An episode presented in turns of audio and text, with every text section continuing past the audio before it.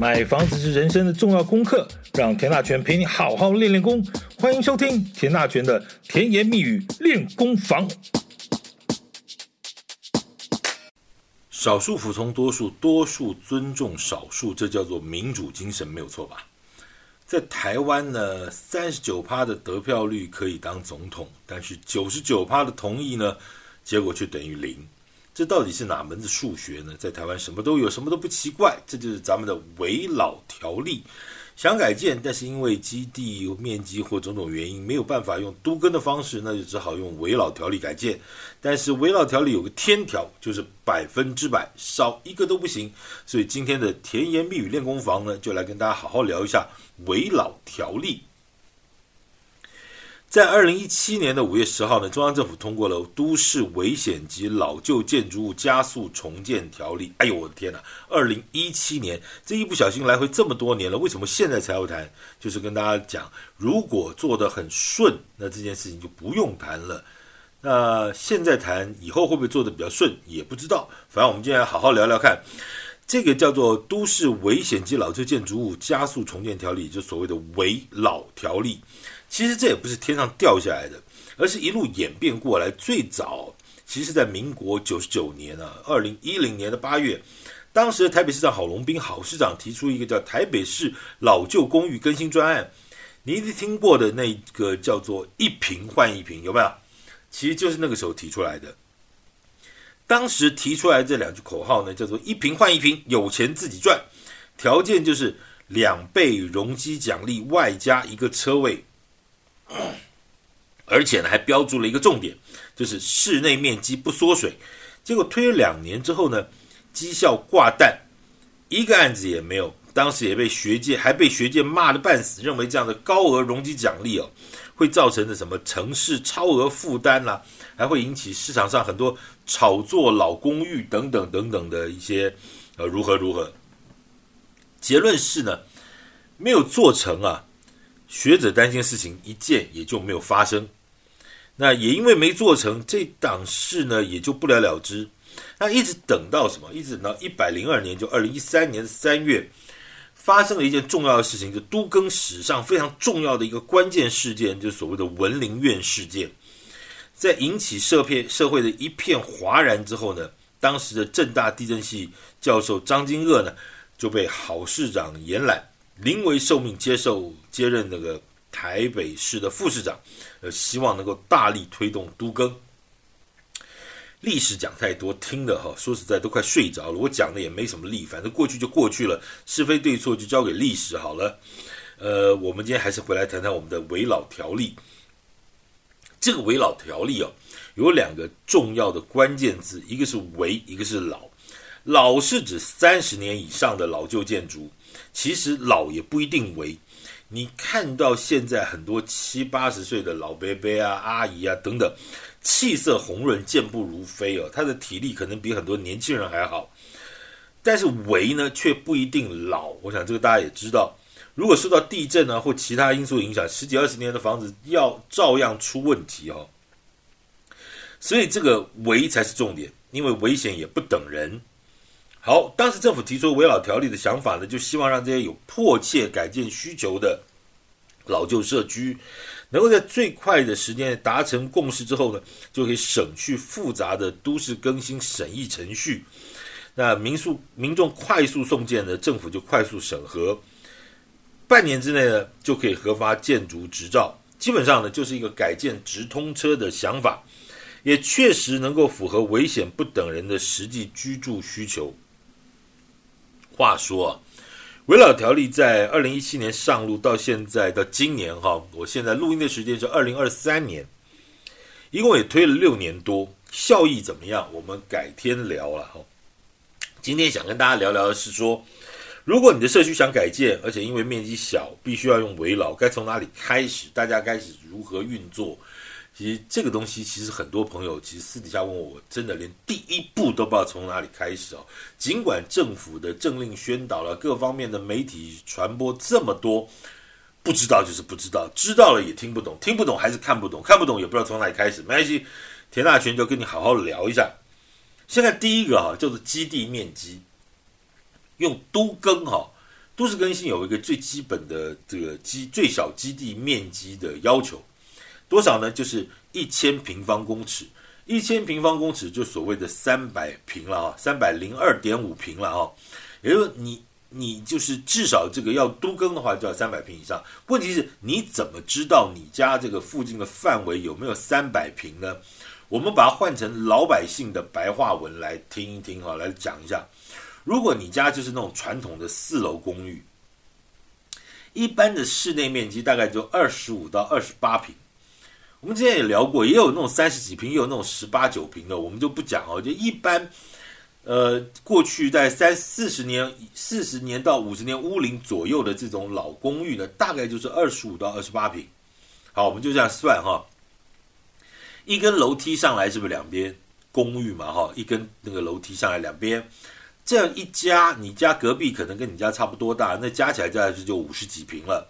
如果再加上前院和后院，这叫法定空地啊，大概就六十几平了。这里有第一个问题，就是我哪知道我家的法定空地在哪里？因为一楼把前面后面都推出去了，而且八百年前就加盖了，我根本看不出来这栋建筑原本长什么样子。这种状况实在太多了哈。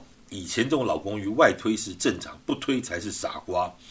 你以为一楼围起来那个小花园或者弄的那个停车空间，那是一楼的吗？哎，错，那是大家的。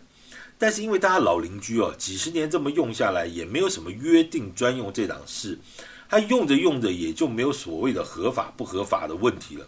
我跟各位报告，台湾人的创意和活力哦，就展现在这种街头巷尾。能够多捞一点哦，多占一点，绝对没有不捞不占的道理。你有去过 Costco 吗？那个美式卖场有没有？那个配着热狗吃的酸黄瓜酱和那个洋葱丁，你永远会看到有一些阿姨大姐拿个塑胶袋就这么挤啊弄的，反正不要钱就来吧。而且这种心态是什么？大家一起违法，一切好像就合法。你要拆白布条就来了。官说就来了，政治人物为了选票呢，这种东西能不碰就不碰，守法这种事你做就好，我呢看情况再说。好了，不骂了哈，反正骂也没有用，这是文化层次的东西了哈。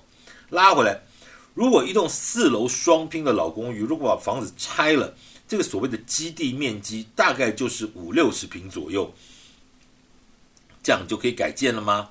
当然可以哈。寸土寸金的台北市哦，如果在那个如果能够弄到一个五六十平的小基地，已经算不错了哈。在危老基地出危老条例出现之后，还有那种三四十平的那种小基地也在改建的，而且多的是哦。但如果说是这样改建呢，呃，第一个有一个什么叫做地下室停车位，听过吧？大概就不用想了哈，因为根本连进去的地方都没有。硬要做呢，两个一楼就会少掉一个。我刚才讲了哈，双拼四楼这种老公寓，那两个一楼就会少掉一个。你是一楼，你愿不愿意？啊，如果说又是店面的话，那恭喜，那就更不可能哈。再者啊，改建后有些法规的要求，以前的建蔽率可能是六十趴、七十趴哈，新的法规呢，住宅区的建蔽率，台北市只有四十五趴。新北、高雄高一点，那一般住宅区的是五十趴，桃园、新竹也只有六十趴。算起来啊，就是如果基地只有六十平的话，六十平乘以零点四五，改建之后单层的面积呢，这个叫做允建面积呢，只有二十七平。二十七平呢，还要放一个电梯，放一个梯厅，还有一根楼梯，有没有哈？如果是七楼盖的以下的话，就要一根呃楼梯，叫逃生梯。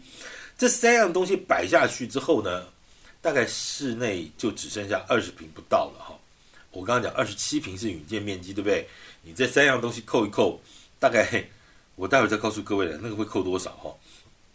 还有呢，如果你是七楼华厦，就不管什么外推的部分，原本两个一楼呢，如果改建的还是改建后还是选一楼。那原本二十八平的老公寓，两个加起来有五十六平，但是改建之后呢，两个加起来扣掉电梯、楼梯、梯厅之后，两个加起来只能分二十平，一户分十平，你觉得这样 OK 吗？嗯，好。再者，原来的八四楼双拼八户，对不对？改建之后如果变成七楼，如果一层一户，你刚刚讲啊，就是说一楼变成两个还是选一楼的话，勉强挤在一楼。那万一一个一楼说好没关系，我一楼留给你，我要选上面，那也只有七个楼层，也不够分呐、啊。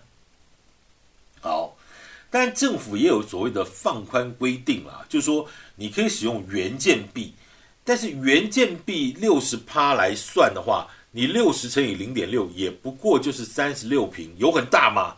呃，也也好像还好，一样。你把电梯、梯厅、楼梯扣一扣，好像也也不太很很紧了哈。那我能不能盖高一点呢？如果我盖个八楼、十楼、十二楼，这样不就够分了吗？呃，根据小弟的实务经验啊，这个题目也是大家最搞不清楚的地方。来，我们算一下哈。我们简单讲，第一个。法规规定哦，八楼以上的建筑物呢，一定要做两根逃生梯。那依你依法规定，你要逃生梯的尺寸什么各方面是有规定的哦。所以好，我们依法规定的长宽比例，最小面积大概就是最符最小的符合一根逃生梯的面积，大概就是五平多，五平多。那五平多两根逃生梯就吃掉十平多。哦，这这这这很简单数学嘛，哦，好，再来，电梯的和梯厅呢也有最小的这个规定哦，所以说大概两个加起来也要三平多。你不要跟我讲说，我梯厅什么豪华什么的，不，我没有哈，我们全部讲这是最低最低标准，符合法规的长宽比的最低标准，这三平多。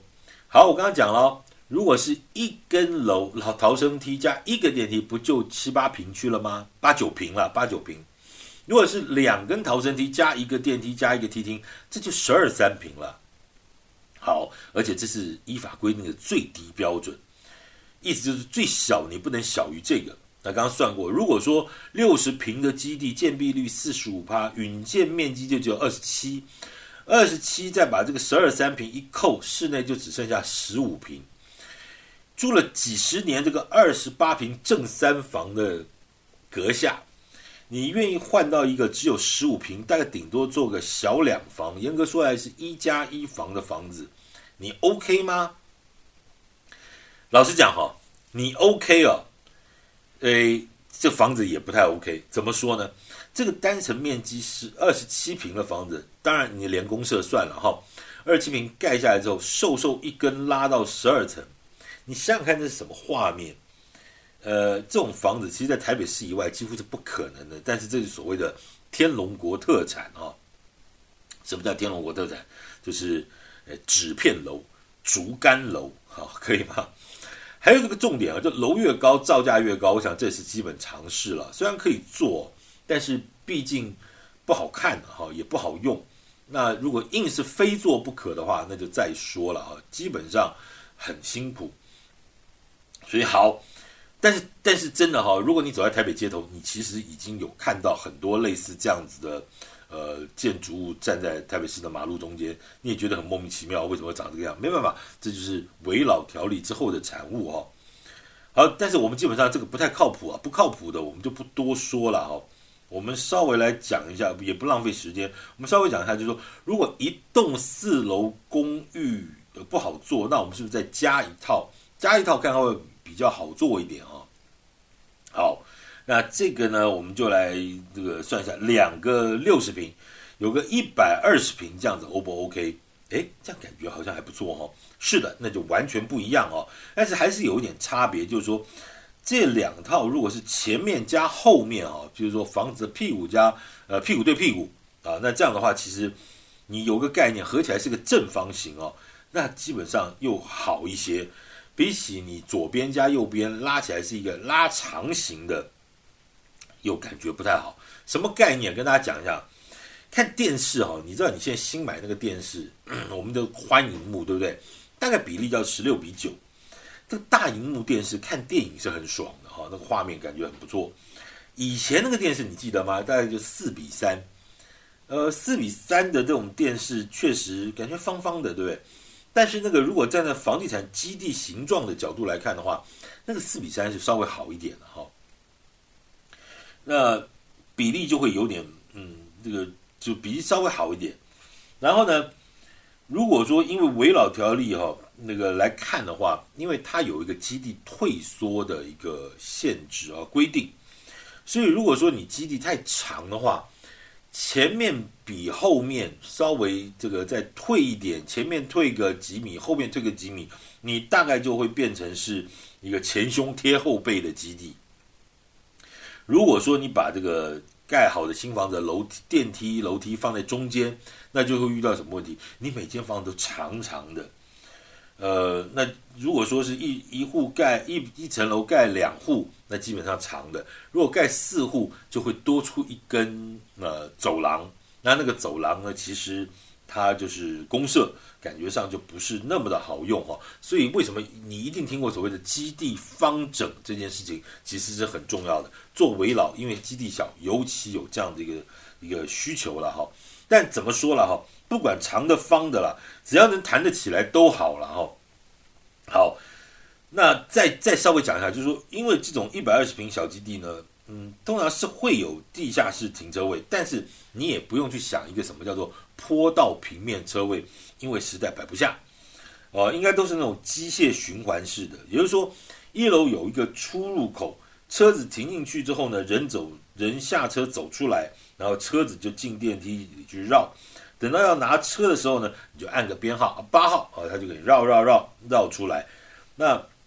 很多的朋友就会觉得说，我花这么多力气，花这么多时间，花这么多功夫，连个坡道平面车位都弄不了，那改建有什么意义呢？没办法，这就是基地面积的限制的关系。但是老实说哦，也不是说什么超过你两百五十平、三百平就一定能够做到坡道平面车位哦，因为那还要看基地的形状。如果太狭长或三角形、不规则形哦，或哪里缺了个角。这些可能都会影响到车道和这个车位的一个规划和配置，所以有时候碰到这种小基地改建，数学很好算，但是却做不出来，你逼死建筑师也没办法，这种状况很多。所以改天呢，有机会我再请个专业的建筑师来跟大家聊聊，那种算不算得出却盖不出也画不出来的这种状况太多了啊。好。前面讲的这是一些非常非常基本的概念，像面积啦、基地形状啊等等。其实真的对于实际的建筑规划啦，还有什么平数分配啦、营造施工，其实还有重点啊，叫做住户整合沟通，其实还早得很哦。那怎么那么难呢？那我请问你，那有谁告诉你这件是个简单的事情？哦，那好吧，你会说，如果从刚才的基地范围来看，哈，两套双拼的。四楼公寓一共也不过十六户，大家又是老邻居，要谈改建会有这么难吗？哎，容小弟做一个报告，十六户有多么的不简单。如果是四楼双拼公寓的两套，对不对？十六户来，这里头呢，一共有四个一楼，它还有四个顶楼，这就一半喽。四个一楼里头，只要有一两个店面。四个顶楼里头，只要有一两个有加盖，以小弟的经验呢，这个案子大概就下课。好，下课。哎，你怎么那么负面呢、大家都老邻居，平常相处都客客气气，这种对他好的事情，那大家应该都会支持才对啊。嘿，想当年呢，我也是抱着这样的心情，在朋友的朋友的同学的表弟等等的。呃，请托之下呢，认真的做足了所有的功课，然后利用每个假日的时间，请大家扶老携幼的来开说明会。呃，结果呢，转大人，这样懂我意思吗？哈，就是实在是小弟认为社会历练太浅啊，道行不够。当然，我跟你说，也有成功的案例，但是这种案子成功经验呢，几乎完全没有办法复制，但是失败的经验会。却会一直重复哦，那无法解决的问题始终无法解决，那为什么呢？就就啊，详情请继续收听田大权的甜言蜜语练功房的第四集和第六集，我过去就跟大家讲过了啊。好，讲个小结论，你到底听不听得懂我在讲什么？其实有朋友跟我反映哦，从开始做 Podcast 在讲这些都跟的东西之后呢。专业的人士呢认为我在唱儿歌，太浅了吧？那也有一些朋友他说你根本就在唱歌剧，完全听不懂。那听得懂的人觉得浅，听不懂的人觉得已经飘到外太空了。你有没有发现问题就在这里？而且这个大问题的关键就在这里。好，今天就到这，欢迎继续收听田大全的甜言蜜语练功房。改天我们来再继续聊鬼佬的改建。谢谢。